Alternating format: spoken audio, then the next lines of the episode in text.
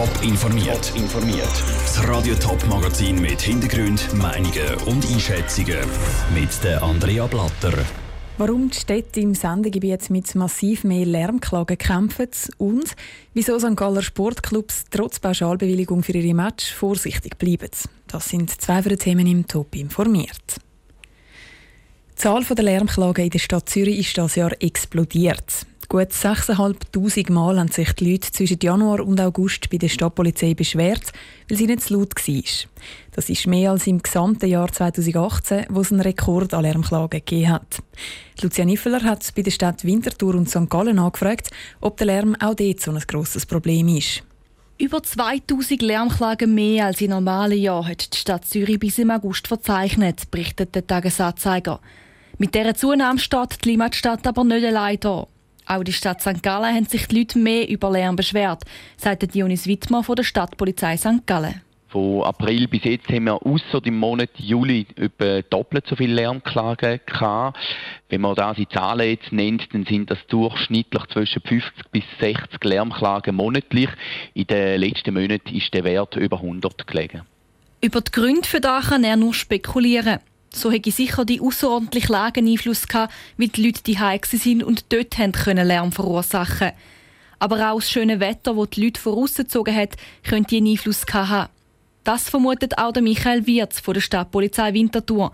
Weil auch in der Eulachstadt sind die Lärmklagen massiv gestiegen. So haben wir zum Beispiel im Mai rund dreimal so viel müssen ausrücken wie im Jahr vorher und auch im Juni haben wir fast doppelt so viele Lärmklagen gehabt wie im Vorjahr. Das hat uns während dem ganzen Sommer eigentlich sehr stark gefordert. Und vorbei ist es mit den vielen Lärmklagen noch nicht. Beide Polizeisprecher sagen, dass die Zahlen immer noch höher sind als in anderen Jahren. Darum tun beide Stadtpolizeien auch immer noch mehr patrouillieren als sonst und die Leute darauf aufmerksam machen, leislicher zu sein.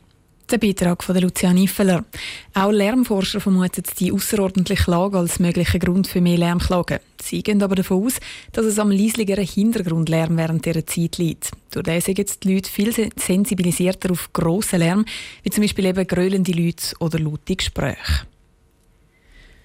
Ab dem 1. Oktober sind in der Schweiz wieder Grossveranstaltungen erlaubt. Das heisst, es dürfen wieder mehr als 1000 Leute an Veranstaltungen teilnehmen. Der Kanton St. Gallen hat bekannt gegeben, wie er die Vorgabe vom Bund umsetzen will.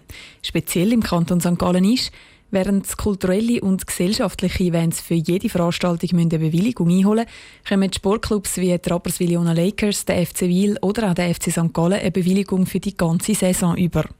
Warum die Sportclubs sich aber trotzdem noch nicht in Sicherheit wiegen im Beitrag von Niki Stettler. Mit dem heutigen Entscheid von der St. Galler Regierung kehrt wieder ein Stück Planungssicherheit in die Welt vom Sport ein. Die Fans dürfen wieder in die Stadien lärmen und ihre Farben anführen. Das beruhigt der CEO vom Eishockey-Club Rapperswil-Jona Lakers, der Markus Büttler. Es sei an der Zeit, dass ein Stück Normalität zurückkäme. Nach gut einem halben Jahr Pause ist man logisch froh. Man hat sich jetzt den ganzen Sommer mit Bewilligungen umgeschlagen, mit, ich sage jetzt mit Desinfektionsmitteln, mit Masken, all diesen Themen hat sich eigentlich eher weniger im Sport können widmen. Insofern ist klar, freut man sich, dass es endlich losgeht. Die grossen Sportclubs im Kanton können eine Saisonbewilligung beantragen. Das heisst, sie müssen beim Kanton ein Schutzkonzept einreichen, das genauestens beschrieben ist, was für Massnahmen sie treffen, um den Schutz von allen Anwesenden im Stadion zu gewährleisten. Die Überlegung, die sich die Verantwortlichen hier machen müssen, gehen weit über Maskenpflicht und Desinfektionsmittel aus. Wir haben auch bauliche Massnahmen vorgenommen. Nebst dem Umbau von der Steh- in Sitzplätze haben wir zum Beispiel bei uns konkret einen Garderobendurchbruch müssen machen, neue Türen. Schiedsrichter muss man neu leiten. Die sind nicht mehr dort reingekommen, wo die Spieler auch reingekommen sind, im gleichen Eingang. Und das hat man jetzt müssen umleiten. Das sind grosse Aufwind für die Rapperswil Lakers. Und trotz dem Kraftakt und einer Bewilligung, die vorerst für die ganze Saison gilt, kann es sein, dass der Kanton plötzlich rechtsumkehrt macht und Veranstaltungen wieder verbietet. Das wäre dann der Fall, wenn die ganze Pandemie wieder aus dem Ruder läuft. Dass das passieren kann, ist an Markus Büttler aber klar es ist einem bewusst seit der letzten Saison, dass das extrem schnell kann verändern kann. Das ist sich bis jetzt noch gar nicht gewöhnt gewesen. Also ich habe noch nie an so etwas gedacht. Mittlerweile glaube ich, wäre es fahrlässig, wenn man nicht an so etwas denkt. Aber ich sage jetzt vom Grundsatz, logischerweise planen wir so. Die Lakers sind aber optimistisch und planen die ganze Saison mit den Fans. An weitere Geisterspiele glauben sie nicht. Niki Stettler hat berichtet. Die Stadien dürfen ab dem 1. Oktober wieder zu zwei Drittel gefüllt werden, passend eben auf den Start der Hockeysaison. Die Fußballsaison startet schon das Wochenende. Es könnte das heisseste Eisen vom Abstimmungssonntag in einer Woche sein, die Begrenzungsinitiative von der SVP. Eigentlich wäre die Abstimmung für den Mai geplant gewesen, ist aber wegen dem Coronavirus verschoben worden. Die Vorlage zum Personenfreizügigkeit mit der EU künden kommt eben von der SVP und sie ist gleichzeitig auch die einzige Partei, die die Vorlage unterstützt. Alle anderen laufen Sturm dagegen, ob aus der Politik oder aus der Wirtschaft. Cosette Espinosa. Bei der Annahme der Begrenzungsinitiative soll der Bundesrat mit der EU die Personenfreizügigkeit künden. Und das hat die verheerende Folgen für die Schweiz, ist Justizministerin Karin Keller-Sutter überzeugt. Nun geht es bei der Abstimmung aber nicht nur um die Personenfreizügigkeit. Als Teil der bilateralen Eins ist das Freizügigkeitsabkommen eng mit sechs weiteren für die Wirtschaft zentrale Abkommen verknüpft. Auch die Sozialpartner warnen unisono vehement vor einer Annahme. Der Pierre-Yves Maillard, der Präsident vom Schweizerischen Gewerkschaftsbund, erklärt. Die Initiative würde es schwieriger machen, wirtschaftlich und sozial aus der Krise herauszukommen.